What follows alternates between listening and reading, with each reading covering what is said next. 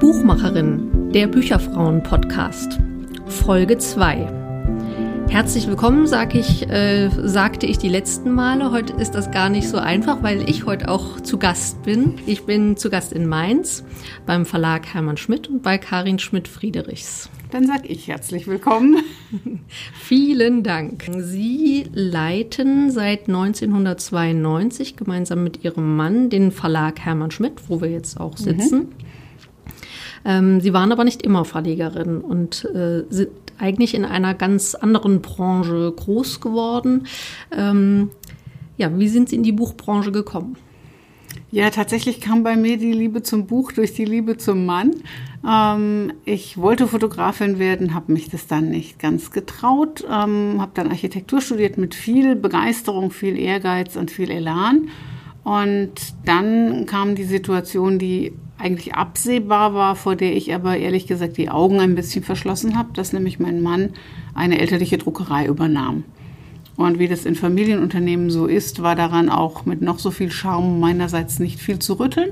Also ging er nach Mainz und nach kurzer Zeit kam ich nach, weil unsere da schon geborene kleine Tochter, wenn er das die Wohnung verließ, immer zur Tür krabbelte und Papa rief. Und ich dachte, das ist alle Selbstverwirklichung in meiner Architektur dann doch nicht wert.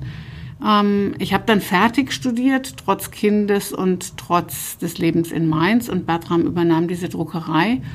Und in der Druckerei machte er als Außendienst quasi erste Bücher ohne Auftraggeber. Also die waren noch nicht verlegerisches Engagement, weil sie hatten keinen Markt, aber sie waren schon verlegerische Freiheit, weil es gab keinen Auftraggeber. Die waren dafür da, die Qualität der Druckerei zu zeigen. Und ich merkte, das macht den total glücklich.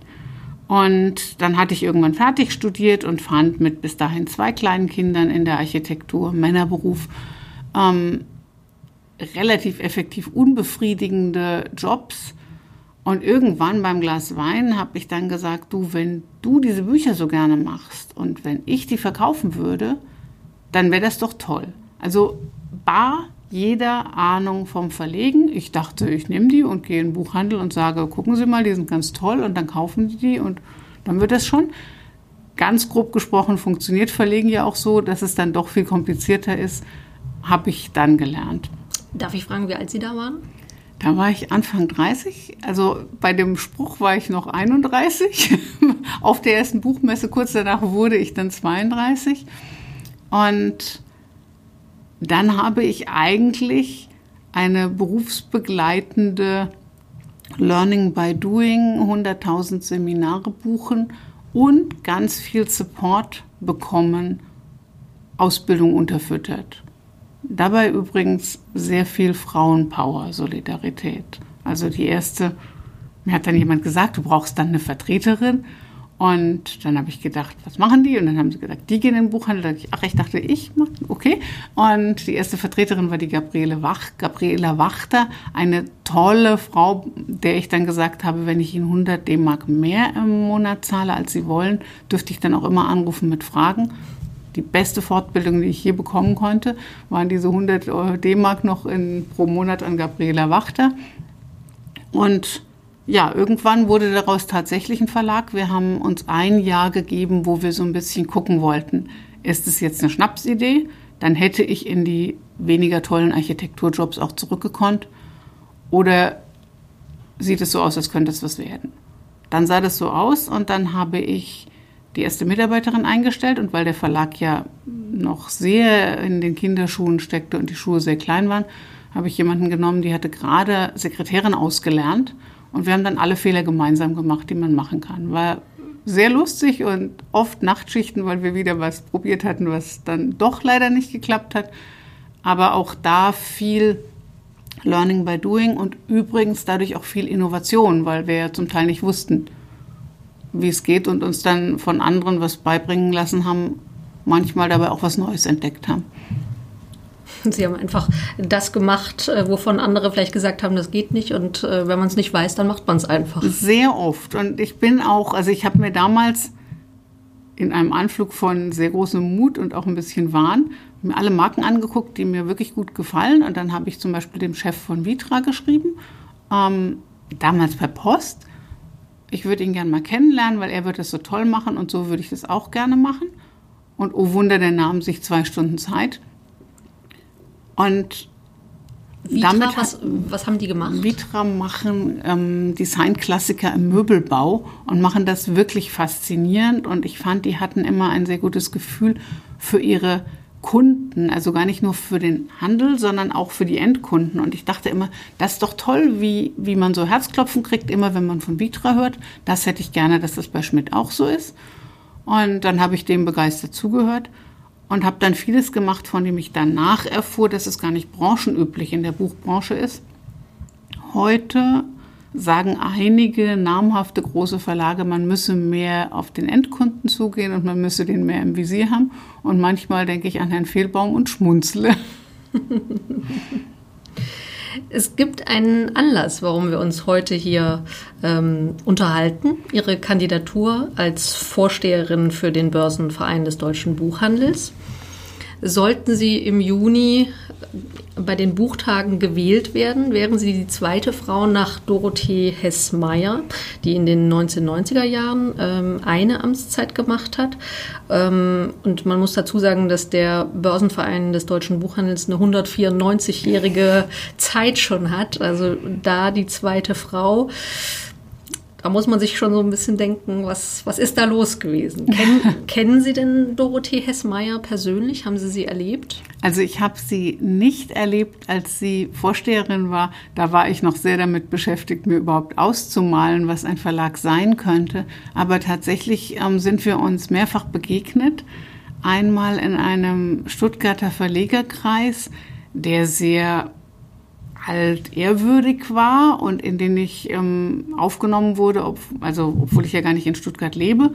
Und ähm, das ergab sich so, dass Frau Hessmeier dort die einzige Frau war und dann ähm, kam ich und es war ihre letzte Teilnahme an diesem Kreis und sie übergab dann quasi das, das Zepter der Weiblichkeit an mich und wir haben uns dementsprechend an diesem Abend auch unterhalten. Wir waren dann einmal noch nebeneinander platziert beim Essen nach der Friedenspreisverleihung.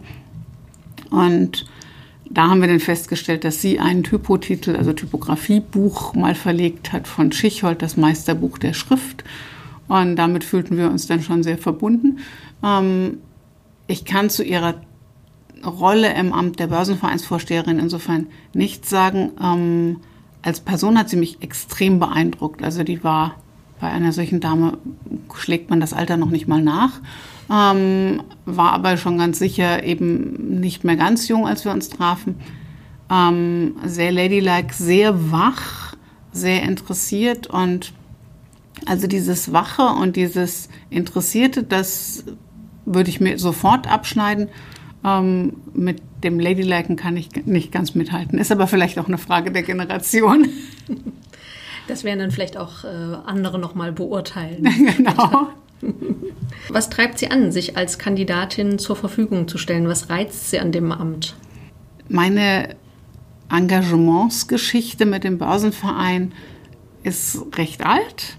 Ähm, so grob bin ich die Hälfte meiner Verlegerinnenzeit auch Ehrenamtlerin im Verband, für den Verband in verschiedenen Positionen. Und jetzt ist die Frage, sollen wir das von vorne aufrollen oder soll ich erstmal Ihre Frage beantworten?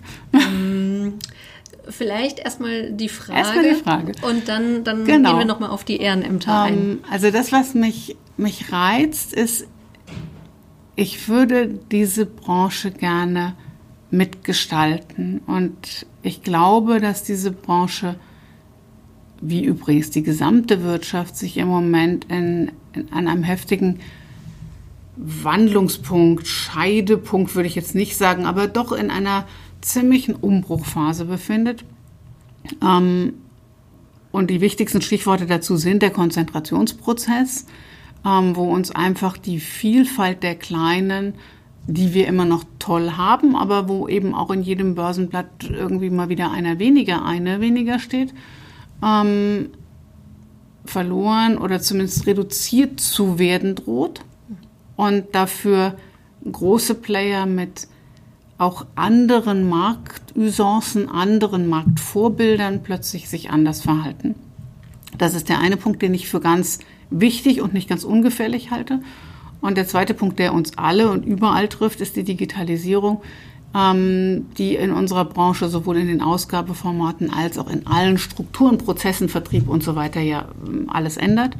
Und ich glaube, in dieser Phase ist eine moderierende, konstruktiv begleitende, zuhörende Person, Frau in meinem Fall, ähm, vielleicht die Besetzung, die, die die Antwort auf diese Herausforderung ist. Also nicht, dass ich das jetzt meinem Mitbewerber grundsätzlich absprechen will, aber ich glaube, dieses Moderieren, Vermitteln, Zuhören, Dasein, gucken, dass man Brücken baut, dass man auch nicht Brücken abreißen lässt, was im Moment das ein oder andere Mal schon die Gefahr ist.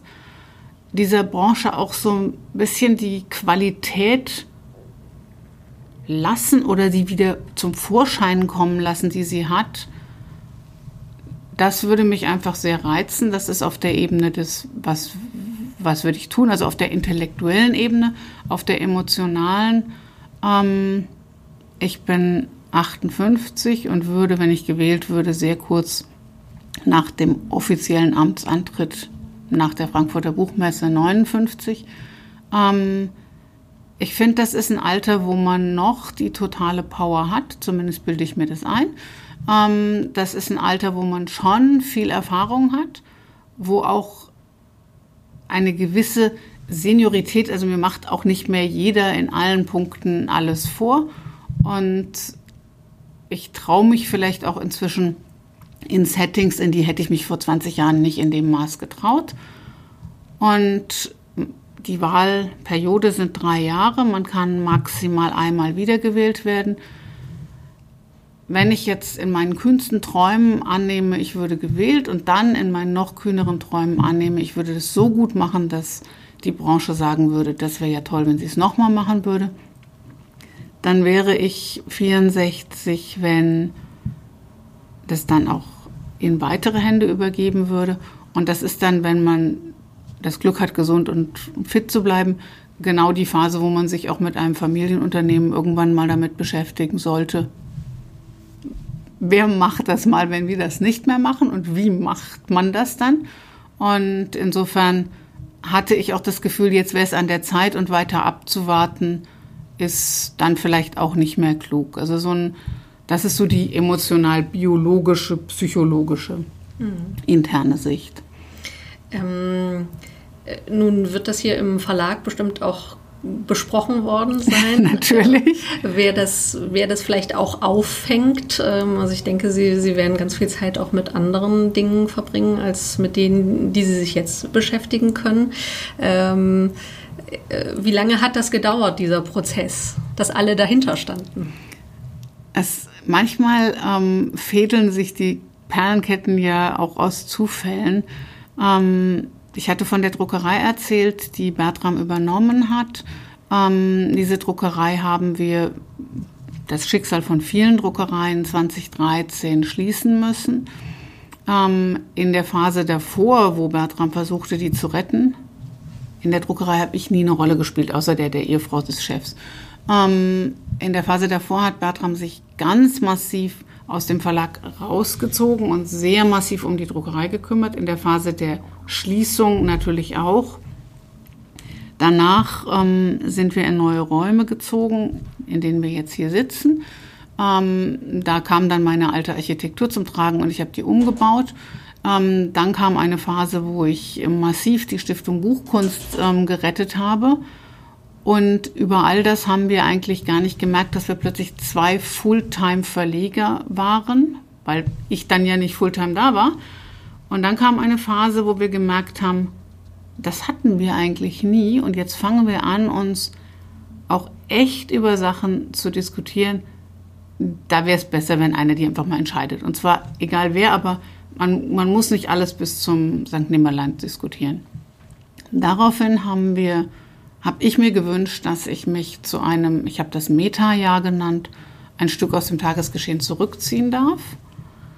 Und in diesem Jahr habe ich einige Tätigkeiten hier gemacht, die blieben auf meiner ähm, Liste, aber einige eben auch nicht. Und es hat uns als Paar gut getan und es hat mir als Frau wahnsinnig gut getan. Ähm, ich merkte, ich komme mit dieser Satellitenfunktion wieder viel mehr zu den eigentlichen Stärken von mir, nämlich Input geben, ähm, auch Menschen machen lassen, vertrauen, aber dafür fällt mir immer kein deutsches Wort ein, befähigen, enablen, die Engländer können das so schön sagen. Also die Mitarbeiter so das anzustoßen, aber gar nicht immer alles selbst zu machen. Und dann war ich wieder weg und dachte, das ist super. Und dann, kurz danach, kam die Erkenntnis in meinen Kopf, dass Heiner Riedmüller, den ich sehr, sehr, sehr schätze, nicht nochmal antreten kann. Und dann war da so diese Schnapsidee. Und dann haben wir die erstmal auf Spaziergängen diskutiert und dann habe ich das wieder so mit mir selbst. Ähm, kannst du das, willst du das, was wäre das denn? Und habe ich mal so geguckt, was, was macht denn so jemand überhaupt? Weil auf dem Radar hat man das ja nicht. Und dann haben wir uns von Mitte Dezember letzten Jahres bis Mitte Januar diesen Jahres Zeit genommen, das wirklich mit Listen, also was spricht dafür, was spricht dagegen, was mache ich den Tag lang, was, was würde wer übernehmen können, was würde ich auch gerne weitermachen, denn das ist ja ein Ehrenamt und nicht ein Hauptamt. Also irgendwie soll der oder diejenige ja Praxis mit reinbringen. Also was ist dann mein Praxisanteil hier noch? Und dann schien das so, als wäre das alles aus tachiert. Dann schlossen sich Thalia und die Meiersche zusammen, so richtig, als hätte ich noch mal so ein Bitte noch mal nachdenken.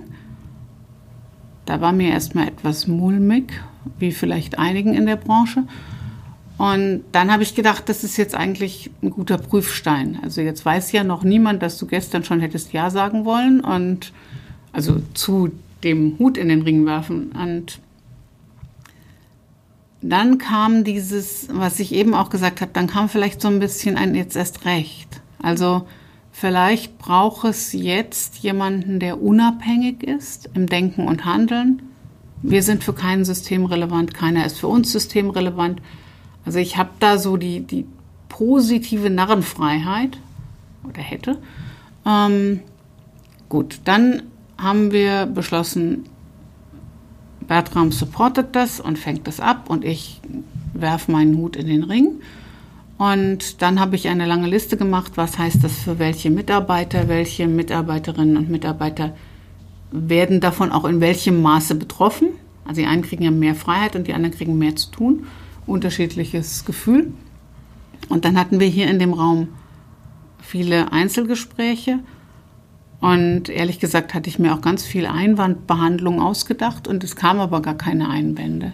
Also irgendwie scheint dieses kleine Team, hier sind an Personen 13 Menschen, die aber großenteils halbtags und Teilzeit und zum Teil Praktikanten arbeiten. Diejenigen, die es wirklich betrifft, hat es gar nicht so überrascht. Die, also es war so, ich denke, ich komme jetzt mit der Nachricht des Jahrhunderts und bin nochmal um den Block gegangen und habe mir Mut angeatmet und, und dann passierte überhaupt nichts. Und dann kamen so nach einer Verdauungsphase kamen sehr viele gute Fragen, zum Teil auch Fragen, wie immer bei einem guten Team, die ich noch nicht auf dem Radar hatte. Das ist ja das Tolle an Mitarbeitern. Ähm, und im Moment habe ich das Gefühl, dass es hier keinen gibt, der insgeheim hofft, dass ich das nicht werde. Und dass ich auch, also fast getragen bin. Also so ein irgendwie, ich habe insgesamt immer das Gefühl, dass wir ein ganz, ganz tolles Klima haben. Aber im Moment glaube ich, profitiere ich von dem Klima mehr als in anderen Phasen, weil eigentlich ist es ja auch die Aufgabe von Chefs, dieses Klima zum Profit der Mitarbeiter zu wandeln und nicht andersrum. Aber jetzt kriege ich halt nach 27 Jahren, kriege ich quasi mal diesen Support geschenkt. Und das empfinde ich als, als was ganz Tolles und das ist auch eine Erfahrung, selbst wenn ich nicht gewählt würde, ähm, die kann mir ja niemand mehr wegnehmen. Also das ist spannend. Ja. Also machte auch gleich den Eindruck, äh, als ich so zur Tür reinkam, begrüßt wurde, äh, hierher gebracht wurde, dass das wirklich auch ein sehr angenehmes Team ist und dass man sich hier mhm. auch wirklich wohlfühlen kann.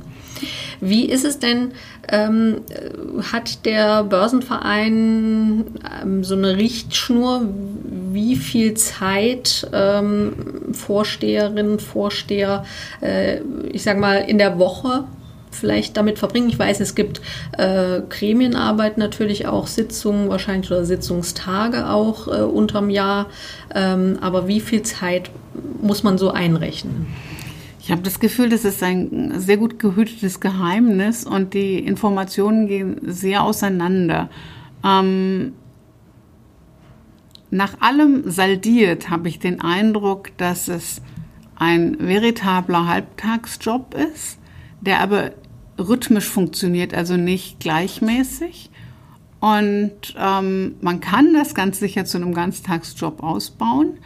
Ähm, aber ich glaube, mit übers Jahr verteilt, halbtags und das auch durchaus von einer 40-plus-Stunden-Woche, ähm, ist realistisch. Die, die ganz großen Variablen sind dann ob man sich im Ausland noch massiv einbringt. Das ist auf der einen Seite sicher alles hochattraktiv, auf der anderen Seite muss, muss man da auch, glaube ich, so ein bisschen gucken, welche Prägung und welchen Fokus will, will man dann legen. Ähm, es gibt ganz klare Sitzungswochen und Termine und es gibt jetzt schon einen Outlook 2 ähm, quasi. Also ich habe jetzt für ab dem 19. Juni so ein Doppelleben. Für immer für den Fall, dass gewählt ist dann dies und für den Fall, dass nicht gewählt ist dann das. Ähm, das kann ich ja dann am 19. Juni das eine löschen quasi. Ähm, und ähm, dann gibt es diese Sitzungswochen und es gibt eben Pflichttermine wie im Aufsichtsrat der AUM, das ist die Messe, also die Gesellschaft um die Frankfurter Buchmesse und um ähm, die MVB, das ist die Gesellschaft ums Verzeichnis lieferbarer Bücher und das Börsenblatt. Das sind Pflichttermine und ich befürchte auch, da darf man gar nicht so doll mitreden, wann die sind, sondern die sind. Also das ist dann so wie Ostern, kann man ja auch nicht diskutieren. Und ähm, dann gibt es ähm, Termine, da treffen sich dann die Repräsentanten von Deutschland, Österreich und der Schweiz, sowohl Hauptamt als auch Ehrenamt. Dann gibt es Dinge, die man nicht planen kann, wie der arme Herr Ried Müller, als die KNV-Insolvenz kommuniziert wurde. Da fragt niemand, was der an Theaterkarten oder im, in seiner Buchhandlungskette zu tun gehabt hätte. Das ist dann konjunktiv. Ähm und dann gibt es so Dinge, die tatsächlich für uns auch ein Umdenken im Verlag sind, wie dass der Vorsteher oder die Vorsteherin auf der Frankfurter Buchmesse eben nicht ein in meinem Fall Verlegerin am Stand mehr ist, sondern dann, dann ist der Hut, den man dann aufhat, ist der Branchenhut. Und das hieße für uns konkret tatsächlich auch, dass wir einen Teil der Aktivitäten nach London verlagern würden. Also da gibt es jetzt richtig so ein, auch wieder dieses Plan B. Also da gibt es ziemlich viele Dominosteinchen, die, die fallen entweder alle um oder sie müssen dann ganz fest gemauert werden.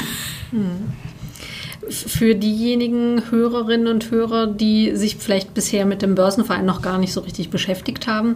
Ähm, die Vorsteherin, der Vorsteher ist ein Amt und äh, es gibt aber noch mehrere Vorstandsämter. Vielleicht können Sie kurz mal so anreißen, äh, wie der Börsenverein oder der Vorstand des Börsenvereins überhaupt organisiert ist. Mhm. Also vielleicht das Wichtigste für diejenigen, die erstmal denken, Börsenverein hat das was mit viel Geld zu tun. Nein, also es gab ganz früher ähm, zu Beginn des Büchermachens und Büchervertreibens gab es Bücherbörsen. Die muss man sich, glaube ich, so ungefähr vorstellen wie ein bisschen edleren Wochenmarkt ähm, mit schöneren Produkten ähm, und diese Bücher, diese Bücherbörsen hatten eben so ähnlich wie ein Marktaufsicht oder Marktausrichterverein eben auch ein Verein und das war dann der Börsenverein. Und ähm, der hat auch eine ganz klassische Vereinsstruktur. Also insofern sind da tatsächlich immer die Ehrenamtlichen auch ein bisschen die Chefs von den Hauptamtlichen. Und das nochmal, das wirklich Besondere an diesem Verein ist, dass er im Gegensatz zu allen anderen Berufsgruppierungen eben die verschiedenen Sparten, also sprich den herstellenden Buchhandel, auf Deutsch die Verlage, den verbreitenden Buchhandel, auf Deutsch den klassischen Buchhandel und den Zwischenbuchhandel, also die Grossisten, die dazwischen ähm, machen, dass jedes Buch am nächsten Tag um elf in der Buchhandlung ist, ähm, in einen Verein zusammenfasst. Was schon auch ein bisschen sein Problem ist, also es ist seine Stärke in die Politik und das ist auch sein, ist sein Problem nach innen, weil die sind nicht immer einer Meinung, wie sollten sie auch. Und weil das so ist mit diesen drei Sparten, müssen im Vorstand auch alle drei Sparten vertreten sein. Und dann gibt es da im Vorstand gewählte Mitglieder, die werden jetzt im Juni gewählt. Ähm, da kommen welche aus den Verlagen, welche aus den Buchhandlungen, welche aus dem Zwischenbuchhandel. Und dann gibt es sozusagen geborene Mitglieder, die sind gewählt als Vorsitzende des Verlegerausschusses, als Vorsitzende des Sortimenterausschusses, also der Buchhändler, oder als Vorsitzender, das ist in dem Fall ein Mann, des Zwischenbuchhandelsausschusses, also der Grossisten. Die sind automatisch im Vorstand.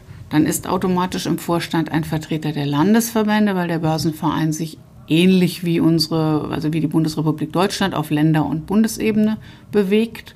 Und damit die Landesverbände adäquat im Vorstand Gehör finden, gibt es einen ständigen Vertreter der Landesverbände im Vorstand. Und dann gibt es, glaube ich, bei den Vorstandssitzungen noch ganz, ganz, ganz viele Gäste. Ähm, das kenne ich mehr aus der Perspektive von früher aus anderen Ehrenämtern, wo man dann bestellt wurde und sollte zu dem Punkt in meinem Fall Berufsbildung berichten. Und dann durfte man mal dabei bleiben und mal nicht. Das entschied dann immer der Vorstand. Mhm. Jetzt haben Sie schon angedeutet, äh, dass Sie schon verschiedene Ehrenämter gehabt haben. Ähm, die Ausbildung ist als Stichwort gefallen, auch die Stiftung Buchkunst vorher. Äh, was ist da genau passiert? Was haben Sie da gemacht? Ja, also zu, der, zu dem Berufsbildungsausschuss, da hatte ich wirklich das Gefühl, ähm, jetzt machen Sie den Bock zum Gärtner oder die, die Jungfrau kommt zum Kind. Ähm, ich hatte gesagt, dass ich sehr viel ja, Seminare und Fortbildungen ähm, gebucht habe. Natürlich, wo sollte ich das auch sonst alles herkriegen? Ich hatte es ja nicht gelernt.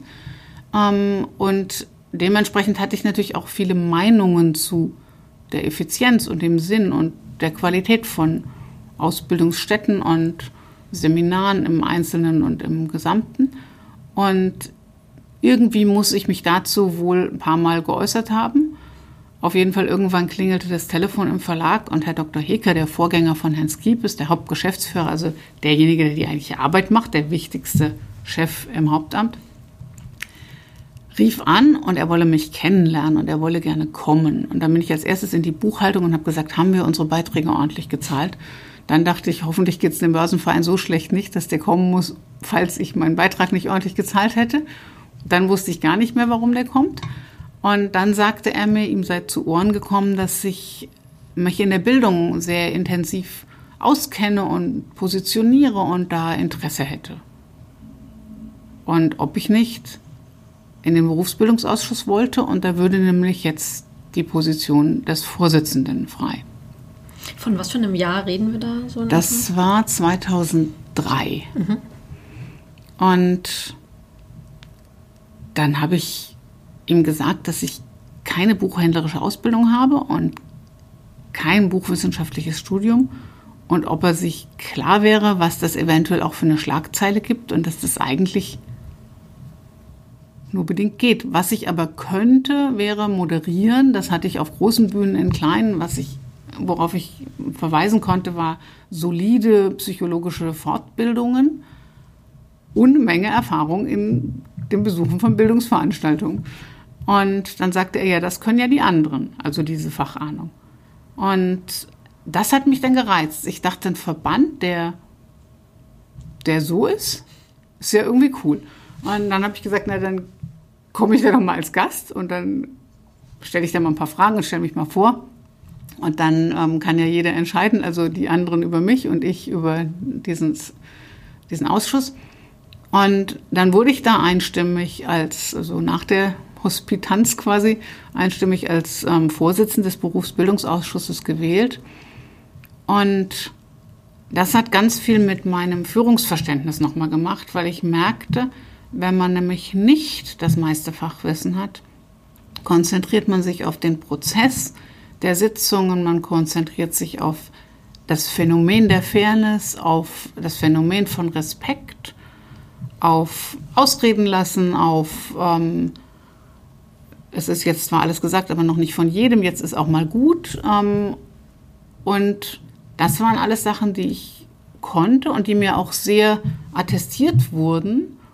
Und wenn es darum ging, das Erste, was wir dann gemacht haben, war das Berufsbild des Verlagskaufmannsfrau in Medienkaufmannfrau zu wandeln. Und da konnte ich fachlich nicht viel beitragen. Aber wie man das kommuniziert und wie man Menschen integriert, das lief wieder ganz gut. Und das habe ich dann acht Jahre lang gemacht mit einem massiven Umbauprozess des, der damaligen Schulen des deutschen Buchhandels, die wirklich noch fast ein bisschen Honey und Nanny internathaft waren, ähm, zu einem Mediacampus, der sich heute echt sehen lassen kann.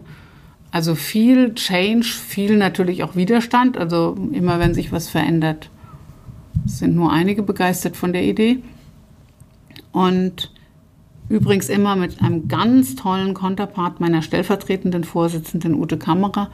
Die, da war ich immer so die Macherin und ich schoss übers Ziel hinaus und sie sagte manchmal so, senkte die Hände vorsichtig und sagte, jetzt musst du aber mal ganz kurz einen Gang runterschalten, sonst streiken die doch. Ähm, Ute Kamera ist Springer Verlag? Genau, Springer mhm. Verlag. Mhm. Personalerin ja. da, die, die konnte, die wusste alles, was ich nicht wusste, war eine optimale Ergänzung und war auch ein ganz tolles Frauenmiteinander. Also so überhaupt keine, keine Eifersüchteleien, nichts, nichts, nichts. Aber die konnte mir kritische Bemerkungen an den Kopf werfen und die konnte sagen, ja, trau dich, das ist gut und ähm, mit der und Monika Kolb dann ähm, war auch plötzlich Unmögliches möglich. Ja, und da habe ich dann ähm, nach acht Jahren hatte ich plötzlich das Gefühl, wir reden hier die ganze Zeit darüber, wie wahnsinnig wichtig Weiterbildung ist. Und ich mache jetzt seit acht Jahren keine persönliche Weiterbildung. Und das hat mir dann total als so Punkt im Kopf rumgehangen. Und ich wollte immer eine Coaching-Ausbildung machen. Und dann, und wir hatten unsere Hausaufgaben im Change gemacht und dann habe ich Monika Kolb gesagt, pass mal auf, ich würde gerne jetzt das irgendwie übergeben. Ich glaube, wir haben den Prozess, alles, was da wirklich nötig war, ist, jetzt kommt eine andere Phase und jetzt muss ein anderer Mensch her. Gibt es dafür ähm, äh, bestimmte Phasen oder Amtszeiten, die dafür bestimmt sind? Da gab es Amtszeiten und das, ich habe dann, glaube ich, ein Jahr bevor diese Amtszeit auslief, weil ich finde es immer fair. Es gibt in diesen unteren Rängen der ehrenamtlichen Tätigkeit so ein, da wird formal nochmal abgestimmt, aber wenn man das gut macht, ist es auch so ein bisschen, oder war es zumindest damals ein bisschen so wie ein Abo. Also das muss man schon kündigen, wenn. Und ähm, dann war Monika Kolb erstmal etwas entsetzt, aber die Begründung konnte sie ja dann auch nicht vom Tisch wischen. Und dann haben wir miteinander wirklich das aufgeräumt. Also es war auch eine, eine sehr saubere Übergabe und ähm, dann habe ich diese Coaching-Ausbildung angefangen, völlig begeistert, wieder lernen zu dürfen. Und kaum hatte ich da die ersten zwei Wochenenden oder so, kam Herr Skipis und sagte, wir haben da ein Problem mit der Stiftung Buchkunst und da läuft was nicht ganz rund. Und können Sie da irgendwie, Sie kennen sich doch mit schönen Büchern aus, qua Verlag Hermann Schmidt. Und Sie kennen doch diese Stiftung wahrscheinlich auch und da könnten wir da mal so ein moderierendes Gespräch haben. Also da war ich noch, war alles andere als Coach, aber war quasi schon als das engagiert.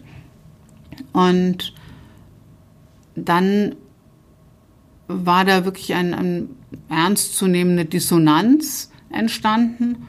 Und am Ende der vermittelnden Gespräche wurde ich vom Börsenvereinsvorstand gefragt, also wenn Sie jetzt als unser Entsandter in den Vorstand der Stiftung Buchkunst gingen und da das umsetzen, was jetzt irgendwie so an Veränderungen beschlossen ist, und Veränderungen können Sie ja anscheinend, ähm, dann würden wir jetzt unsere Skepsis dieser Stiftung gegenüber begraben. Der Börsenverein ist wesentlicher Stifter in dieser Stiftung, von daher ist die Skepsis nicht ganz undramatisch gewesen. Und dann habe ich lange überlegt, weil diese Ausbildung wollte ich unbedingt fertig machen und hatte aber auch so das Gefühl, das kann man jetzt gar nicht nicht machen. Das war eher so ein, also das war gar nicht so freiwillig, also wie jetzt alles andere, das, das ist so hingekommen, aber da war ich plötzlich mitgefangen, mitgefangen, da war ich dann drin. Und dann habe ich im Vorstand der Stiftung Buchkunst als Vorsitzende des Vorstands wieder mit einer tollen Stellvertreterin, der Elisabeth Niggemann von der Deutschen Nationalbibliothek, wieder eher sie die ruhigere und ich die Macherin, ähm, haben wir dann einen letztlich nochmal auch totalen Change-Prozess in der Stiftung Buchkunst gesteuert. Da sind mit im Boot die Städte Frankfurt und Leipzig. Also da war dann auch ganz wichtig zu lernen, was sind die Interessen des Börsenvereins, was sind die Interessen der Stiftung, was sind die Interessen der Stifter. Also hohe ähm, Diversität, um das vorsichtig auszudrücken. Und das war dann unheimlich toll, weil das waren immer meine Fälle in meiner Coaching-Ausbildung, wenn ich da irgendwie das Gefühl hatte, ich komme nicht weiter. Und das habe ich dann ähm, bis 20, ja, mit, ähm, März 2016 bin ich da verabschiedet worden. Das habe ich nicht bis zum Ende des Turnus gemacht. Ähm, denn da gab es dann in dieser Rolle nochmal eine nicht ganz leichte Phase mit dem Börsenverein, der sparen musste und auch weiter muss. Und wo ich als Vorsitzende der Stiftung schlicht und einfach auf der anderen Seite des Verhandlungstisches saß, aber trotzdem Abgesandte des Börsenvereins war. Das haben wir in alles andere als leichten Phasen. Es war kein schönes Jahr, weder für mich noch für Hans Giepes, noch für Frau Niggemann, noch für alle anderen Beteiligten. Erst recht nicht für die Katharina Hesse, die wir als Geschäftsführerin eingestellt hatten. Haben wir mit Anstand und mit Würde und mit Respekt, ich glaube alle mit Kratzern, ähm, überstanden und am Ende des Jahres 2015, als alles in trockenen Tüchern war und alles klar war und alles geregelt war und alles juristisch geklärt war, merkte ich so, das ist ja immer, wenn man sich zu Weihnachten zurückzieht, dann verdaut man so sein Jahr. Und da merkte ich, ich habe auch Federn gelassen. Ich bin nicht mehr so unerschrocken, ich bin nicht mehr so, jo, wo ist das Klavier und das schaffen wir schon. Ähm, und ich bin nicht mehr so gut. Und dann habe ich ähm, den Hans Giepes gebeten, dass er mich da vorzeitig rauslässt. Und er hat das zwar nicht unbedingt gewollt, aber also hat auch versucht, mich zu halten, aber er hat das, glaube ich, absolut verstanden. Und es war gut, weil ich bin nicht gerne nicht gut. Und jetzt macht das der Herr Unselt und der macht das völlig anders, aber der macht das gut und der hat keine Vorgeschichte und der hat keine Schrammen und auch keine leichten Vernarbungen von diesen Schrammen. Und der kann das jetzt alles super machen und die Katharina Hesse macht das auch perfekt. Sie brauchen mich da auch nicht mehr. Und diese Erfahrung, dass man mit Herrn Skipis, wenn man unterschiedlicher Meinung ist und das waren wirklich Differenzen, trotzdem fair umgehen kann und dass man nicht das Gespräch abreißen lässt. Also dazu braucht es ja zwei. und dass man sich einigen kann, dazu braucht es auch zwei. Ähm, das ist sicher nicht ganz unmaßgeblich für die Entscheidung zu kandidieren, denn egal ob Herr Könemann oder ich, die Zusammenarbeit mit Alexander Skipis und seinen ganzen Mitarbeitern ist das A und O in dieser Position. Mhm. Alexander Skipis ist auch schon über 60. Ähm, würde eine Nachfolge, eine mögliche Nachfolge ähm, in Ihre Amtszeit fallen auch? Ähm, Alexander Skipis ist, das sieht man ihm nicht an, merkt man ihm nicht an, der ist gerade 65 geworden, das glauben wir ihm alle nicht, aber er behauptet es. Ähm, der ist verlängert worden bis Ende 2021, wenn ich das richtig weiß. Das ist eine der wenigen Sachen, die ich mir aufgeschrieben habe, weil ich das immer nicht glauben kann. Ja, Ende, Ende 2021. Und das ist, glaube ich, auch klug, weil das hieße konkret, dass der Vorstand, der jetzt Ende 2019 sein Amt aufnimmt, ein knappes Jahr hat, um mit ihm zu arbeiten. Und dann braucht man schon auch ein Jahr, um so eine Nachfolge, also es ist ja ein Prozess der Auswahl und ein Prozess der Einarbeitung und sicher auch eine Phase der Überlappung. Ähm, also das heißt, da hätte ein Vorstand Zeit reinzuwachsen und gleichzeitig wird man ja für drei Jahre gewählt. Man hat auch noch Zeit, den oder die neue einzuarbeiten. Also insofern halte ich, das ist so ein Balkendiagramm, was sich gut überlappt. Ähm, ich halte das für eine kluge Entscheidung des amtierenden Vorstands, dass er das so genau so gemacht hat. Ich traue Alexander Skipis sogar noch länger ein super aktives, gutes Handeln zu, aber es wäre, glaube ich, relativ gefährlich, so eine Bruchstelle, wenn, wenn alles neu ist. Also mhm. da, da wäre mir dann, so gut die ganzen Hauptamtler sind, also alle, die ich da kenne, schätze ich sehr, ähm, ist trotzdem, wenn man gleichzeitig den Kopf und im Vorstand was ändert, dann ist die Stabilität nicht mehr so gewährleistet. Hm. Da das ja ein, ein hauptamtlicher Job ist, ähm, woher kann man einen hauptamtlichen Geschäftsführer des Börsenvereins des deutschen Buchhandels oder eben eine Geschäftsführerin, wo rekrutiert man so jemanden? Das frage ich mich ehrlich gesagt auch.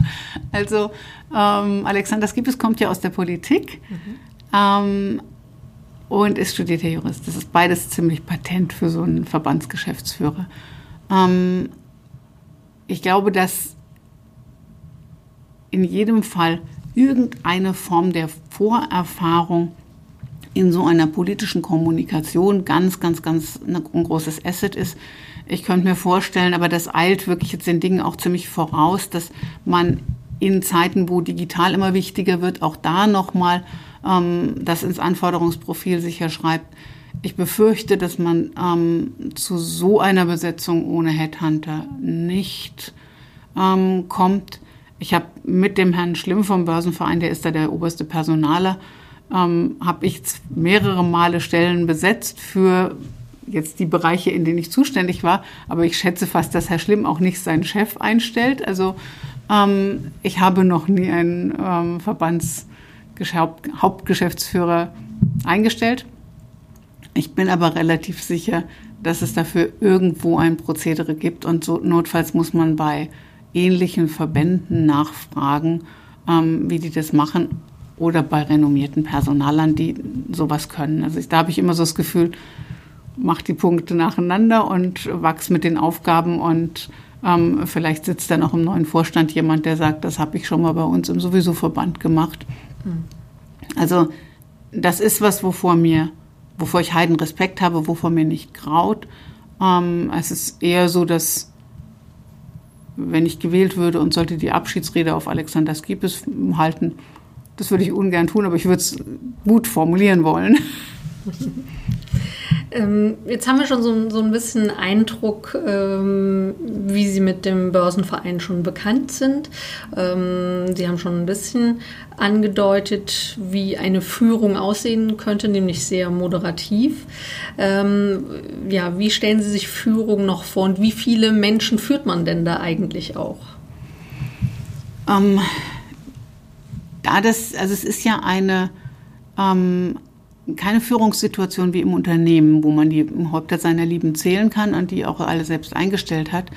Ähm, die Führung in Bezug auf das Hauptamt muss meines Erachtens eine also das, da gibt es die Kommunikation und Abstimmung und Überzeugungsarbeit und das, ich habe gerade eben noch, bevor Sie kamen, mit einer Hauptamtlichen aus einem anderen Bereich aus dem Börsenverein telefoniert, die sagte, sie wünscht sich von ihren Ehrenamtlern einfach auch Querdenken und Impuls und ein bisschen Denkanstoß, weil man in dem Verband sonst auch sehr im Verband ist. Und also ich glaube, in Bezug auf das Hauptamt ist es auch ein Abfragen, was, was wünschen Sie sich, was brauchen Sie und was müssen wir Ehrenamtlichen auch aus der Praxis mitbringen, weil nur wir das wirklich im Alltag wissen, also jetzt gar nicht nur ich, sondern der ganze Vorstand und alle anderen Ehrenämtler, in Bezug auf den, also die Vorstandskolleginnen und Kollegen, ähm, ist es, glaube ich, ein Primus inter pares, ein ganz intensiv ein Abstimmen, ein Gucken, dass, dass niemand verloren geht, dass diese Sparteninteressen, also die, die verschiedenen divergierenden Interessen benannt werden. Ich glaube, da ist die Aufgabe auch Konflikte mal benennen und aushalten zu können. Also das nützt ja nichts, wenn wir verschiedene Meinungen haben und alles unter den Teppich kehren, dann ist da unten auf Dauer ziemliche Hügel und man kann da nicht mehr gut drauf arbeiten. Ähm, das war übrigens bei der Bund-Länder-Thematik in der Bildung auch so. Also das war, weiß Gott, nicht immer Friede, Freude, Eierkuchen. Ähm, in Bezug auf das, die Politik ist es gar kein Führen, sondern da ist es ein Repräsentieren und ein Moderieren wieder. Und also ich, da habe ich Vorstellungen, aber da kann ich Ihnen im Moment nicht im Detail sagen, wie das genau sein wird. Ich habe mich aber natürlich mit Heiner Riedmüller lange unterhalten und der traut mir das zu. Und dann habe ich gedacht, naja, dann habe ich ja Ihre Handynummer, wenn ich irgendwie eine Frage habe. Und dann sagen Sie doch mal, wie würden Sie das denn machen? Also da, ich glaube, oft ist es auch so ein Thema, den Mut zu haben, zu sagen, ich bin jetzt frisch gewählt, geben Sie mir noch ein paar Tipps mit. Man darf dann auch, also egal wer gewählt wird, der neu gewählte Vorstand darf ähm, bei den Sitzungen ab da dabei sein. Das heißt also auch das ist ein sehr klug geregelter Übergang. Und spätestens dann hat man auch das eine oder andere, das würde ich übernehmen, das würde ich anders machen. Da finde ich meinen Weg. Also ich glaube, das ist ähm, etwas, das ist mir jetzt fast ein bisschen zu früh da Details zu sagen. Aber den Grundstil kann und will und werde ich nicht verändern. Mhm. Ja, wir schauen als Bücherfrauen jetzt gerade ganz interessiert, äh, was sich da tut beim Börsenverein und ähm, schauen eben auch, wie das da in Richtung der Wahl geht. Ähm, aber wie haben Sie denn die Bücherfrauen eigentlich bisher wahrgenommen? Also ich habe, das ist so eine die Bücherfrauen waren für mich so immer da, was ja auch stimmt. Also sind ja auch gegründet, bevor ich überhaupt ähm, in die Branche kam. Und was ich mitbekam, war, hat mir immer total gefallen. Und trotzdem, das habe ich mich jetzt natürlich in, im Vorfeld dieses Gesprächs gefragt, habe ich nie mich da engagiert. Ich weiß nicht warum. Und ich weiß, also ich weiß es wirklich nicht, weil ich hatte einmal so ein ähm, Mentoring ähm, Partnerin. Da war ich weniger gut, als ich gerne gewesen wäre. Ähm, was an zwei Sachen lag. Zum einen, glaube ich, haben wir menschlich nicht so ganz doll zueinander gepasst. Und das ist halt schon das Auto.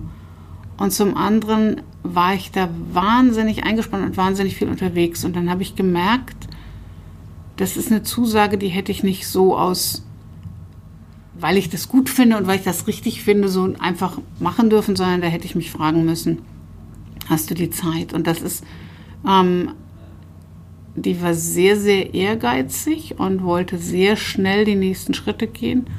Ähm, und vielleicht hatte ich so das Gefühl, ganz klein bisschen langsamer wäre besser. Da habe ich, ich habe von der, glaube ich, fast mehr gelernt als sie von mir. Und ich habe viel über mich gelernt und auch darüber, was Mentoring ist, nämlich nicht, ähm, ich denke, was richtig ist, sondern miteinander gucken. Und das war so das einzige Mal, wo wir richtig zum Miteinander zu tun hatten. Vielleicht kann man für die Hörerinnen und Hörer nochmal erklären, äh, weil das glaube ich auch für, für junge Zuhörerinnen, die sich gerade für die Buchbranche interessieren, äh, was ist eigentlich dieses Mentoring-Programm?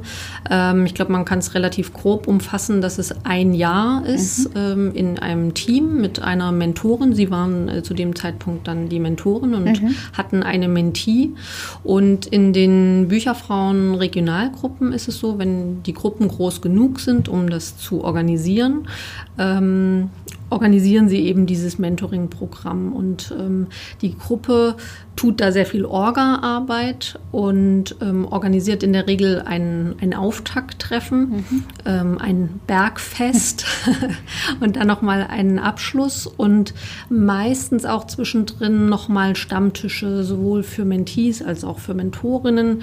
Ähm, und das, was eben diese Zweierbeziehung ausmacht, das passiert dann eben auch wirklich zu zweit. Ja? Also dass mhm. die beiden sich verabreden, ähm, wie oft treffen sie sich, vielleicht alle vier bis sechs Wochen in diesem einen Jahr, ähm, dass die beiden festlegen, was zusammen erreicht werden soll. Ähm, ich habe selbst auch ein Mentoring gemacht, mhm. Ähm, damals äh, von der Stuttgarter Gruppe organisiert und äh, ich hatte den Luxus, dass die mir eine Mentorin in Heidelberg auch äh, organisiert haben. Ähm, und ich fand das ein sehr intensives und herausforderndes Jahr auf jeden Fall das mich schon auch ein Stück weitergebracht hat. Also ich glaube, das Konzept ist ganz, ganz, ganz wichtig und ich halte es auch für, also das ist quasi wie so ein beruflicher Generationenvertrag. Also ähm, ich habe unendlich viel Input und Unterstützung von anderen bekommen und dann gibt man das eben weiter, wenn man in dem Alter ist, wo, wo man eine ganze Menge Erfahrung hat. Ich halte es auch gerade ähm, dieses Frauennetzwerken an dem Punkt für ganz, ganz wichtig, weil ich glaube, so sehr das in der Theorie vielleicht alles jetzt schon viel besser ist, in der Praxis ist es eben so, dass ähm, Frauen an anderen Punkten an die gläserne Decke stoßen, an anderen Punkten ähm, Widerstand bekommen, auch an anderen Punkten dumme Sprüche abhalten, aushalten müssen und sich dann fragen, schlucke ich das runter oder sage ich da mal was? Und insofern glaube ich, dass dieses, dieses Grundprinzip ganz, ganz, ganz wichtig ist. Ähm, ich glaube tatsächlich, dass man auch nicht als Mentorin geboren ist, sondern dass man das auch lernen muss und dass das ähm, also es gehört bei mir zu den Dingen, da war ich nicht, nicht gut, nicht so gut, wie ich gern gewesen wäre und nicht gut vorbereitet von mir selbst. Ich habe es mir einfach nicht klar gemacht. Ist ja vielleicht im Leben auch so, dass man Fehler einfach eingestehen sollte. Und das ist ja auch eine Stärke. Ja, also ich habe das deshalb dann auch nicht so quasi, es wäre ja ganz einfach zu sagen, die passte nicht zu mir, also dann beim nächsten Mal jemand anders, sondern ähm, vielleicht hat es ganz am Schluss sogar mit dieser Coaching-Ausbildung, also dass ich die dann wirklich gemacht habe, was zu tun gehabt, weil ich dachte, zum Teil fehlt mir auch das Handwerkszeug. Mentoring ist eben nicht eine große Freundin haben, die ein bisschen älter ist und einen dann in den Arm nimmt und sagt, alles wieder gut, sondern das ist ein Coaching-Prozess eigentlich. Mhm. Und ähm, eine gute Mentorin gibt einem Halt, lässt einen aber auch die eigenen Sachen machen, auch eigene Fehler machen, eigene Erfahrungen. Das, also das glaube ich, könnte ich heute unendlich viel souveräner und ich habe es trotzdem sehr bewundert bei den Bücherfrauen und auch bei allen, die es besser gemacht haben als ich, aber war halt nicht so mein, also war in dem Fall keine Sternstunde. Wobei wir da, glaube ich, auch immer gesagt haben, äh, so ein Mentoring-Prozess kann auch kein professionelles Coaching ersetzen. Ja, also, ähm, Gut, Mentoring ist natürlich ein äh, Flaggschiff der Bücherfrauen, ähm, das ja einfach auch wichtig ist und äh, wo wir immer froh sind, äh, wenn sich auch Frauen finden, die das wieder organisieren. Ähm, idealerweise ist es so, wenn sich Frauen finden, die vorher schon am Mentoring teilgenommen haben. In manchen Gruppen klappt das einfach sehr gut. Ja, da werden auch die, ähm, die aktiven Ehrenamtlichen aus den Mentoring-Programmen rekrutiert, mhm. sage ich mal. Aber ähm, was es denn vielleicht auch für Fragen, was die Bücherfrauen sonst noch so machen, die ich jetzt beantworten könnte, die sich vielleicht auch die Zuhörerinnen und Zuhörer Hörer fragen? Ich fange jetzt gleich mit einer ähm, ganz provokativen Frage an. die Frage ist, ähm, was müsste passieren in der Branche und vielleicht auch in der Gesellschaft, damit wir dieses Frauennetzwerk vielleicht gar nicht mehr brauchen? Also was sind Ihre, wofür kämpfen Sie? Wenn man es positiv formuliert, ist es ja das. Aber ich habe gedacht, tatsächlich, eigentlich würden wir, glaube ich, beide gerne in einer Welt leben, wo das, wo Sie sagen, brauchen wir nicht mehr. Das haben wir jetzt ja. erreicht. Haben wir aber, glaube ich, noch nicht. Nee, wirklich nicht. Und ich glaube, da haben Sie auch vorhin schon ein paar Aspekte genannt. Gläserne Decke. Ähm, ja, dass es einfach so ist, dass Frauen daran stoßen und vor allen Dingen auch in der Buchbranche, dass sie zwar ähm, etwa 80 Prozent der äh, Branchenteilnehmer darstellen, aber sich das einfach nicht in, der, in den Führungsetagen widerspiegelt. Auch nicht in den Neuerscheinungs- Genau, Katalogen. das haben wir neulich von, von Hansa gelernt. Ähm, da musste ich so ein bisschen lächeln auch.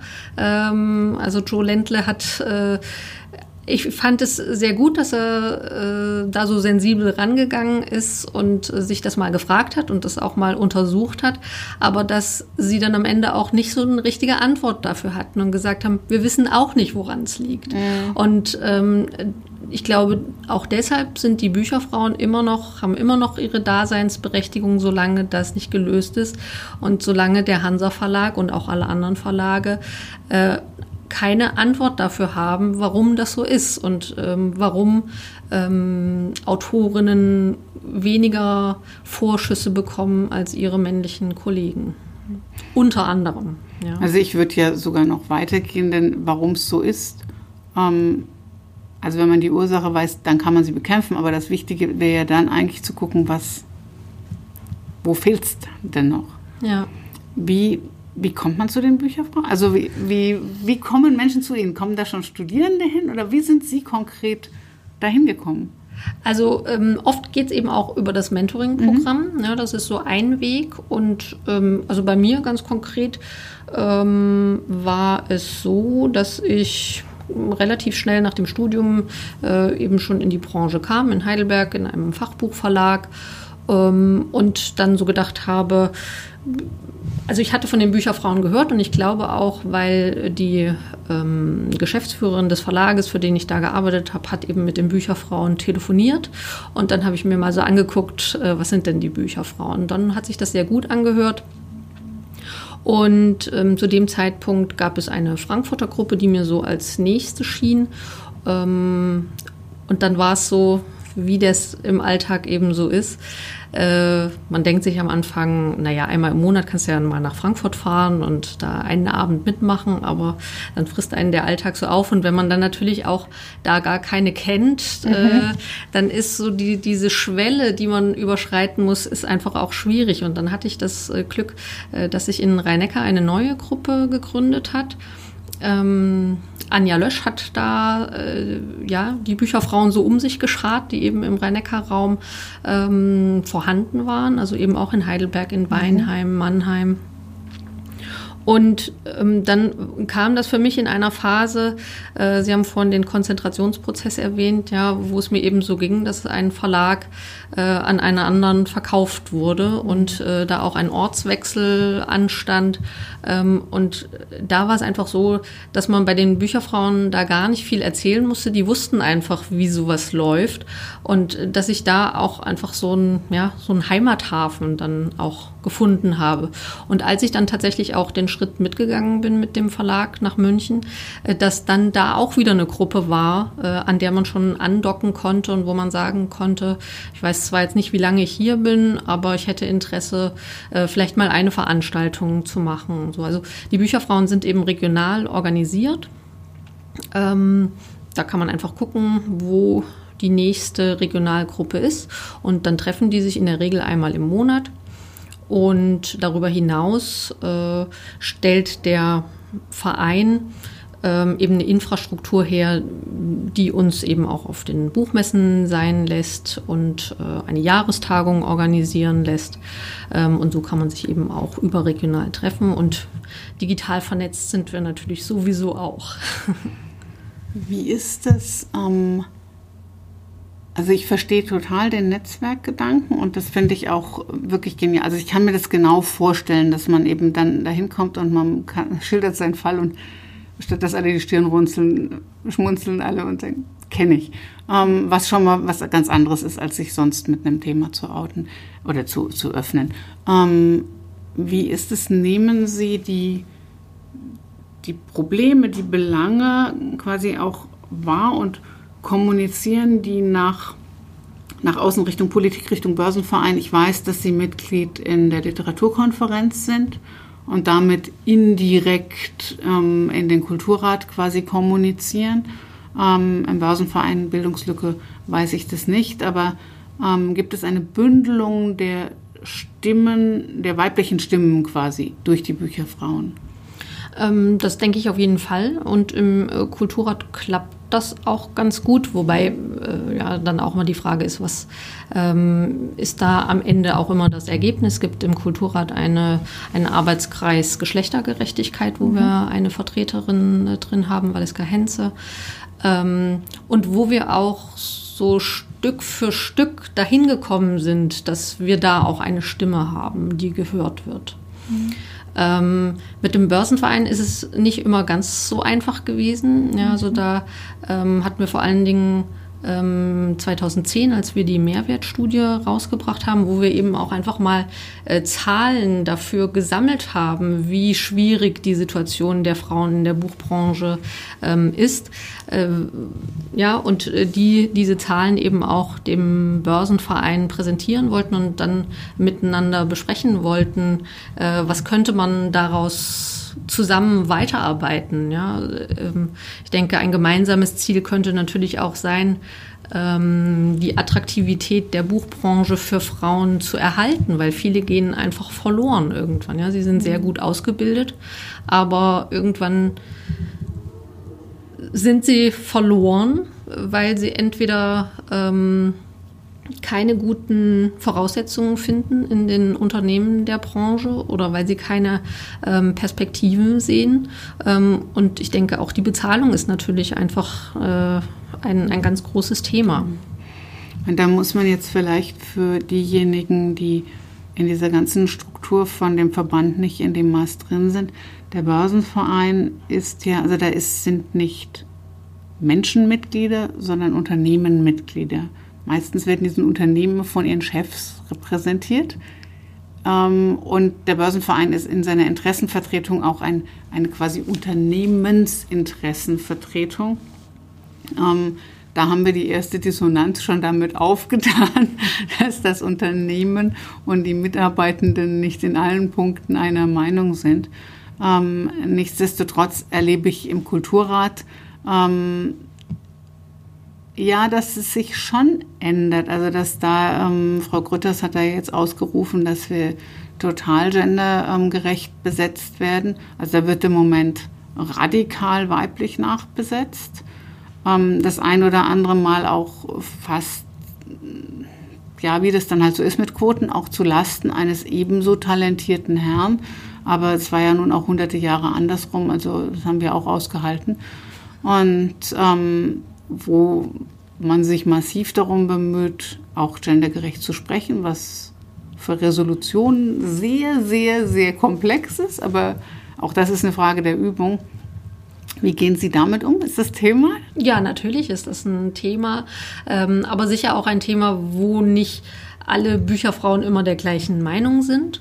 Ähm, wir selbst haben uns auch vorgenommen und äh, tun das auch in den Medien, die wir bespielen. Also vielleicht vor allen Dingen im Blog äh, ist ein ganz gutes Beispiel, dass wir da ähm, immer versuchen, geschlechtergerecht auch zu schreiben mhm. und ähm, viele anzusprechen. Ja.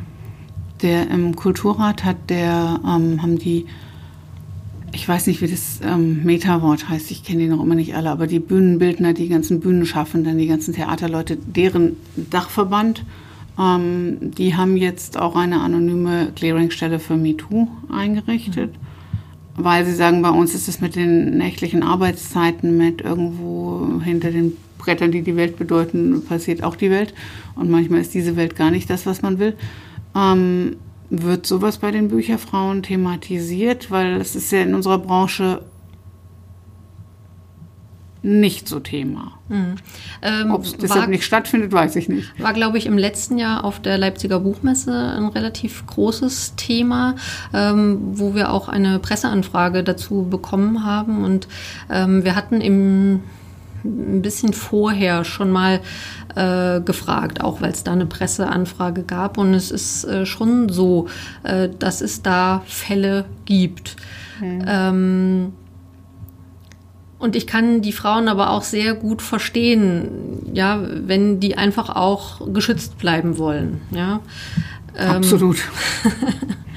ähm, ich ich habe dann im letzten Jahr auf der Leipziger Buchmesse da auch so ein, so ein bisschen Auskunft gegeben, dass äh, natürlich auf Buchmessen das auch ganz oft passiert, dass sich bei den vielen Partys äh, dann auch Autoren, äh, Verlagsmitarbeiterinnen unangemessen nähern, äh, dass in Buchhandlungen von Kunden auch manchmal ja so eine Distanzlosigkeit herrscht. Ähm, ja, einfach, einfach solche mhm. Dinge auch. Ähm, Und wir hatten überlegt, ich, ich glaube, es gibt äh, im Bereich Pro Quote ähm, und auch äh, mit Unterstützung von Frau Krütters gibt es jetzt auch, oder ich glaube, das, das ist das, was Sie äh, erwähnt hatten, diese Clearing-Stelle. Mhm. Ähm, das wäre natürlich auch eine Überlegung gewesen. Könnte man mhm. das auch branchenübergreifend aufmachen und äh, so eine gemeinsame Clearing-Stelle mhm. haben, ähm, wo Frauen einfach wissen, da kann ich mich hinwenden, äh, wenn ich in dem Bereich Erfahrungen mache und, und wer kann mir helfen. Also das fand ich, ich bin im Kulturrat hier jetzt exakt ein Jahr und der Kulturrat ist echt, also als Dachverband der gesamten organisierten Kultur in Deutschland, bis man da alleine versteht, welche Interessengemeinschaft, welche Arbeitsgruppe, welche ähm, Dachverband beinhaltet dann welche Unterverbände und wer redet für die. Das ist wirklich, ähm, ja, da habe ich das Jahr gebraucht und bin auch noch nicht immer, noch immer nicht ganz durch. Ähm, ich fand es nur interessant und habe gedacht, das müsste man eigentlich für den gesamten Kulturbereich dann angliedern, weil erstens ist die Anonymität dann besser gewähr gewährleistet, wenn es möglichst weit weg ist aus der direkten Umgebung. Und zweitens braucht man es ja vielleicht auch nicht für jede Branche einzeln, denn das Phänomen ist ja leider kein Branchenphänomen, sondern ein Geschlechterphänomen. Und im Zweifel sogar heute nicht nur ein Frauenthema. Mhm ja, eigentlich traurig. Mhm. Was würden Sie denn sagen, was hat sich im Börsenverein seit der Gründung der Bücherfrauen äh, in Sachen Frauenrepräsentanz getan? Also, ähm, ich habe das Gefühl, wenn immer ich im Haus des Buches bin, dass das Haus des Buches ähnlich wie die Branche weiblich ist. Ähm, ich habe auch das Gefühl, dass da wirklich tolle Frauen arbeiten. Also leider bleiben die nicht immer alle, wie Dorothee T. Werner oder Anja zum Hingst. Ähm, aber viele sind ja auch da. Und die Curatrea ist eine wirklich gute, taffe, intelligente, wache Frau, die Mette Noack, ähm, die Katharina Hesse, habe ich ja noch selber eingestellt, geht ja gar nicht anders, als dass ich die gut finde. und die Monika Kolb. Und, ähm, also da vergesse ich jetzt ganz viele, ist immer der Fehler, wenn man Namen anfängt zu nennen. Aber ähm, Trotzdem gibt es natürlich auch da einen Hauptgeschäftsführer und zwei weitere Geschäftsführer. Ähm, also der Klassiker.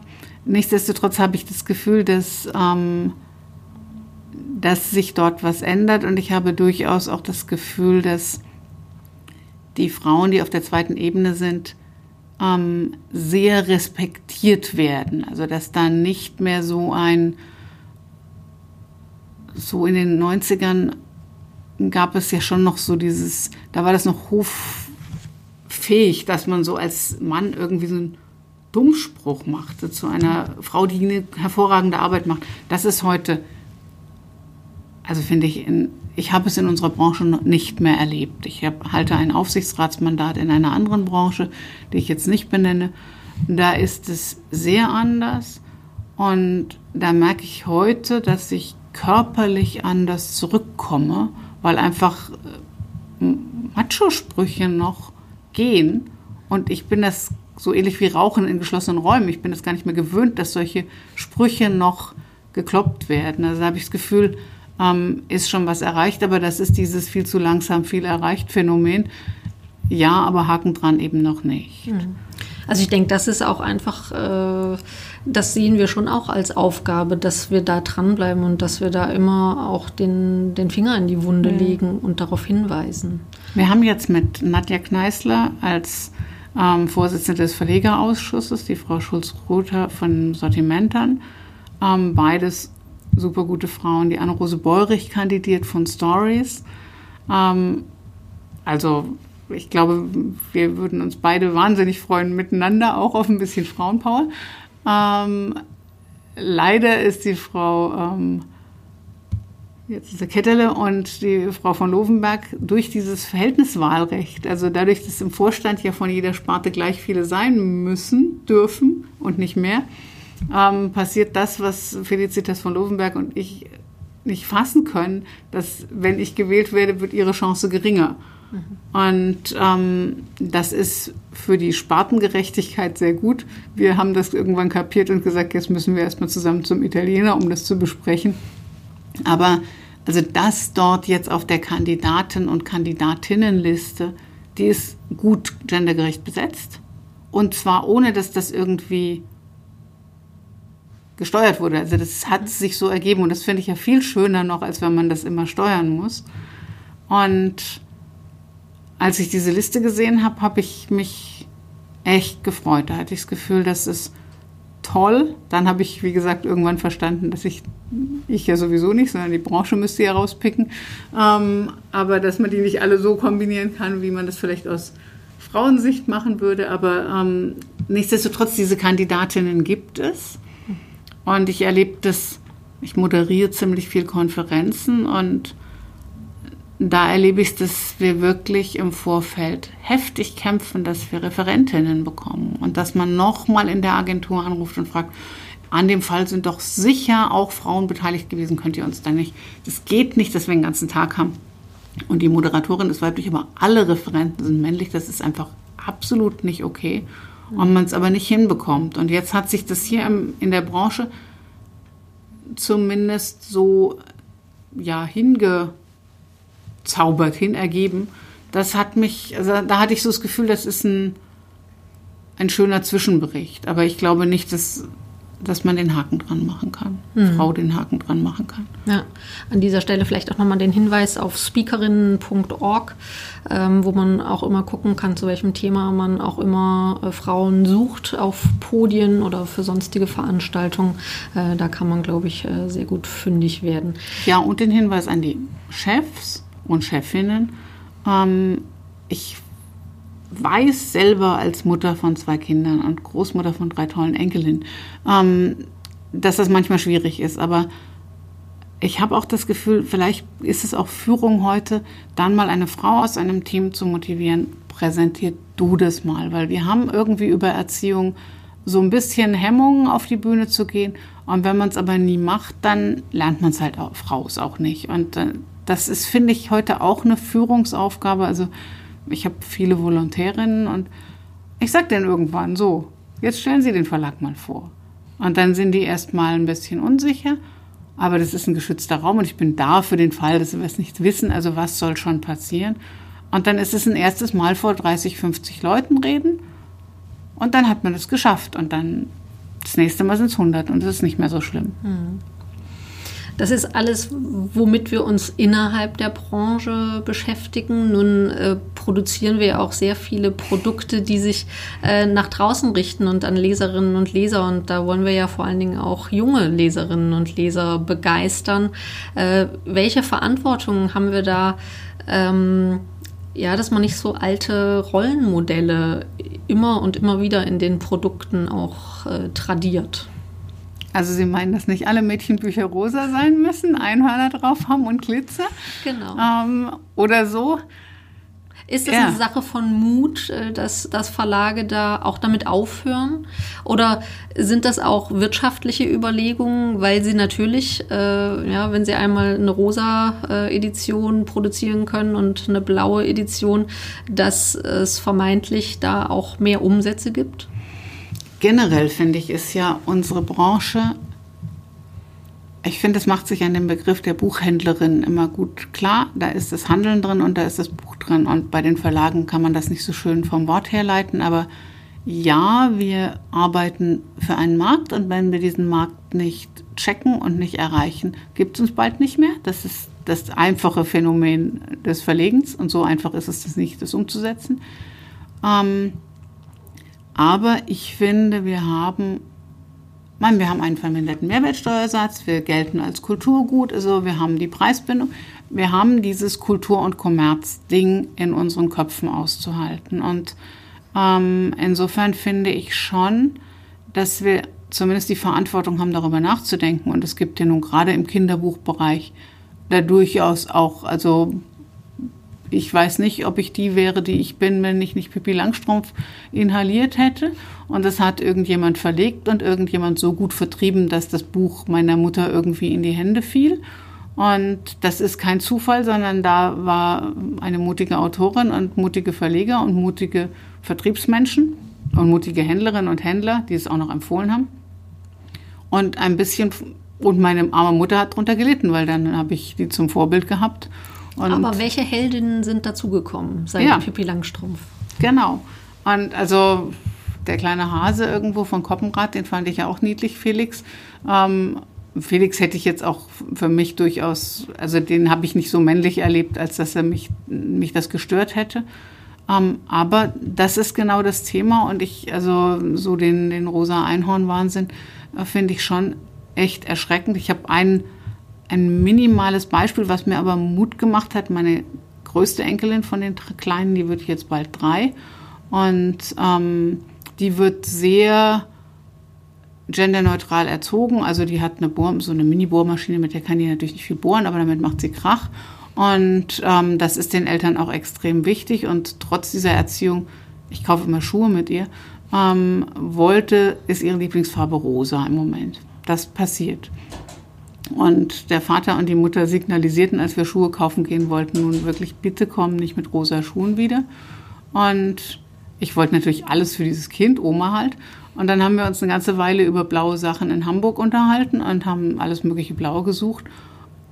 Und wir kommen in den Schuhladen und ich frage, willst du sagen, was du haben willst? Und sie sagt Schuhe und ich sage, ja, hast du dir weitere Gedanken gemacht? Möchtest du der netten Frau auch erzählen, welche Farbe? Blau. Und dann dachte ich mir, ja, und vielleicht ist es manchmal, also jetzt im Eins zu eins, wir primen, so nennen das die Psychologen, ja dauernd. Und in dem Fall war das sehr einfach, weil ich konnte mit ihr eine Viertelstunde zum Schuhladen gehen und währenddessen sieht man in Hamburg schon genug Blau. Ähm, aber es zeigt mir auch, das ist eine Aufgabe. Und konkret meine Tochter und ihr Partner machen das total bewusst und vielleicht sollten wir uns ab und zu in den Kinder- und Jugendbuchkonferenzen auch hinsetzen und überlegen, erstens sind die ja gar nicht mehr wenige, die Urbanen, und die gehen wieder in die Buchhandlung und diese kleinen, also diese Kinder haben echt Bücherborde. Ähm, ja, also ich wäre extrem offen. Wir machen leider, wenn überhaupt mal ein Kinderbuch, dann über das Büchermachen. Und da kommen gleich viele Männer und Frauen vor und werden aber alle nicht die Charakter, die die Generation prägen. Doch, das ist eine Aufgabe. Und das ist auch eine Aufgabe, wo wir nicht Achselzucken können und sagen, ist passiert. Mhm. Das Jahresthema der Bücherfrauen ist Diversität und Inklusion. Also das heißt, wir haben noch ein bisschen in diesem Jahr, äh, wo wir darauf äh, hinweisen können, beziehungsweise uns natürlich auch selber dafür sensibilisieren können. Ähm, wo sind wir noch nicht divers genug? Ja, also ich denke, es ähm, in dieser Studie, auf äh, die ich vorhin gekommen bin, ist auch eine der Forderungen, äh, in äh, gemischten Teams zu arbeiten, ja, dass die die Zukunft sind. Ähm, und äh, das heißt nicht nur, dass da äh, gleich viele Männer und Frauen drin eben. sind, sondern äh, dass eben auch verschiedene Hintergründe und Herkünfte ja. ähm, vertreten sind und ähm, ja, dass vielleicht auch nicht äh, immer nur äh, gesunde Personen in solchen Teams mitarbeiten, sondern ähm, dass auch ähm, Behinderte vertreten sind und uns diese Perspektive auch einfach klar hm. machen. Mhm. Ja. Ich meine, das übersteigt jetzt ganz sicher das Thema ähm, der Bücherfrauen und auch von uns, aber nichtsdestotrotz ähm, muss dann auch ähm, aufs Tapet. Also Behinderte kommen eben weder in Kinderbüchern und schon gar nicht als Helden ähm, vor. Also wenn, dann ist es irgendwie dieses Toleranzding. Ähm, und ähm, werden wir und die Druckerei, die wir hatten, war umgeben von Werkstätten für Behinderte. Und na, die kannte man dann halt. Sie gehörten eben zu unserem Leben. Die waren unsere Nachbarn und die einen waren mehr draußen, die anderen weniger. Und da ist mir so aufgefallen, da kommt immer Sonnenschein, heißt irgendwie dieses, dieser Transportdienst, paradoxerweise. Dann kommt eben Sonnenscheinbuschen irgendwie morgens und dann kommen die nachmittags wieder und holen die wieder ab. Und also wir sperren behinderte Menschen ja schon aus unserer Gesellschaft, aus dem Sichtbaren relativ weit aus. Also da waren sehr viele und im, in der Stadt sind nicht so viele. Und erst recht natürlich auch in unserem medialen ähm, Umfeld. Also der Raul Krauthausen hat da neulich im Deutschlandfunk so ein wirklich tolles Interview gegeben. Da wurde mir anders. Mhm.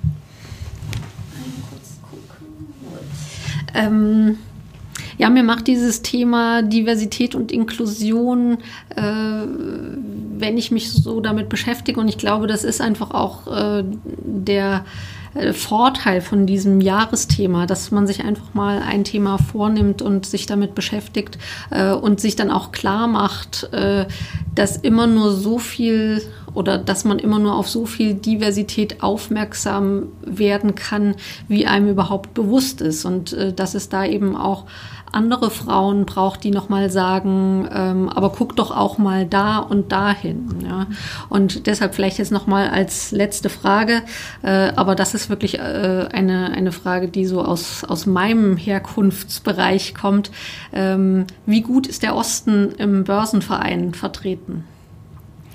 Ja, das ähm, da kommt jetzt die Antwort, die wahrscheinlich sehr symptomatisch ist. Ich weiß, der ständige Vertreter der Landesverbände im Vorstand, Herr Stadler, ähm, hat einen Verlag in Quedlinburg, also kommt aus dem Osten. Ähm, und ansonsten kann, ich glaube, Mette Noack hat auch Ostwurzeln, aber ich weiß nicht wann, die ist so jung, weiß ich gar nicht, ob die sich da noch gut daran erinnert. Ähm, das weiß ich nicht. Aber was ich ganz sicher weiß, ist, dass wir natürlich insgesamt, also jetzt hat ja gerade irgendwie unser Heimatminister festgestellt, dass wir demnächst 30 Jahre deutsch-deutsche Wiedervereinigung haben und hat, oh Wunder, festgestellt, dass er dafür Geld braucht, wo ich dachte, das ist ja auch symptomatisch, dass wir das irgendwie erstmal als Sonderausgabe erst kapieren. Ähm, spricht eigentlich auch Bänder auf einer anderen Ebene. Ähm, und in Bezug auf die Verlage und Buchhandlung haben wir die erschwerende Situation, dass es da ja gar keine Kontinuität geben konnte, weil da gab es ja auch keine oder wenn dann eine sehr, sehr, sehr geringe Freiheit. Ähm, aber auch in allen anderen Branchen haben wir, also wenn man es ganz derb sagt, hat der Westen den Osten ja ein bisschen eingekauft. Ähm, was ich persönlich bis hin zu heftigen Diskussionen im erweiterten Familienkreis immer wieder anprangere, weil Wiedervereinigung könnten, hätten wir auch anders machen können. Theoretisch steht mir überhaupt nicht zu. Ich bin keine Politikerin ähm, und alle, die irgendwie politische Erfahrung haben, sagen, nee, hätte man nicht. Kurzes Zeitfenster und musste alles schnell gehen und Gorbatschow und so weiter. Ich bin da trotzdem noch nicht von überzeugt. Und jetzt sage ich was, was man auch missverstehen kann und ich hoffe, dass es nicht missverstanden wird, aber vielleicht ist das Einzige, was überhaupt ansatzweise am Erstarken der AfD gut ist, dass sie uns vor Augen führt, was wir nicht gut gemacht haben und was wir dringend korrigieren müssen und wo, wo man eben nicht dieses die im Osten denken darf, weil auf Arroganz folgt eben irgendwie auch eine Quittung und das, also das beantwortet jetzt Ihre Frage überhaupt nicht. Ich denke es trotzdem. Ähm, und wie, wie, gut der Osten im Börsenverein integriert ist. Ich fahre jetzt in dem Monat noch zum Landesverband ähm, Berlin-Brandenburg und nach ähm, Sasatü, ähm, nach Leipzig und ähm, äh, das müssen wir nochmal auf. Genau. Sachsen, Sachsen-Anhalt, Thüringen, Entschuldigung. Das sind bei mir nur Abkürzungen im Moment in dem vollen Terminkalender. Pardon, das war schon wieder so eine Weste. Ich sage aber auch RPL für Rheinland-Pfalz. Und ähm, da werde ich das damit auch sicher konfrontiert werden. Und ähm, tatsächlich habe ich an diese Wahlkampftournee durch die Landesverbände angeregt, weil ich eben das Gefühl habe, ich weiß über die verschiedenen Landesverbände trotz der Bildungsarbeit noch nicht genug. Und natürlich werden da vor allem die Kandidaten befragt, aber natürlich merkt man schon an den Fragen und die eine oder andere Gegenfrage stellen wir ja dann schon auch und sind abends noch mit dabei. Ähm, also ich glaube, da ist, da ist noch was an Ohren aufsperren und auch viel an Lernen. Hm. Bei den Bücherfrauen ist jetzt gerade eine äh, junge Leipziger äh, Regionalgruppe am Start. Äh, da freue ich mich sehr drüber und äh, dennoch könnte es gerne immer noch mehr werden. Ähm, ich habe ja, glaube ich, 2016 als zweite Vorsitzende mal eine zweite BF on Tour äh, gemacht und äh, bin auch so ein bisschen durchgefahren. Ich bin nicht ganz durchgekommen ähm, durch die Regionalgruppen, ähm, aber würde gerne die, diejenigen, die noch nicht besucht wurden, das einfach nochmal nachholen. Ich glaube, wir könnten noch stundenlang weiterreden. Wir schauen mal, wie es im Juni ausgeht und ähm, ob wir dann einen zweiten Gesprächstermin machen, möglicherweise. Gerne. Also den machen wir aus jetzt. Ob wir ihn dann einhalten, können wir ja dann am 19. Juni sehen. Ich denke, egal wie es ausgeht, äh, ein Gespräch lohnt sich immer. Vielen Dank. Ich danke Ihnen. Wenn ihr uns nach dieser Podcast-Folge schreiben wollt, dann tut dies gerne per E-Mail an podcast.bücherfrauen.de. Ihr erreicht uns aber natürlich auch auf Twitter, Bücherfrauen mit UE, ebenso auf Facebook. Vielen Dank fürs Zuhören und bis bald zur nächsten Folge Buchmacherinnen, dem Bücherfrauen-Podcast.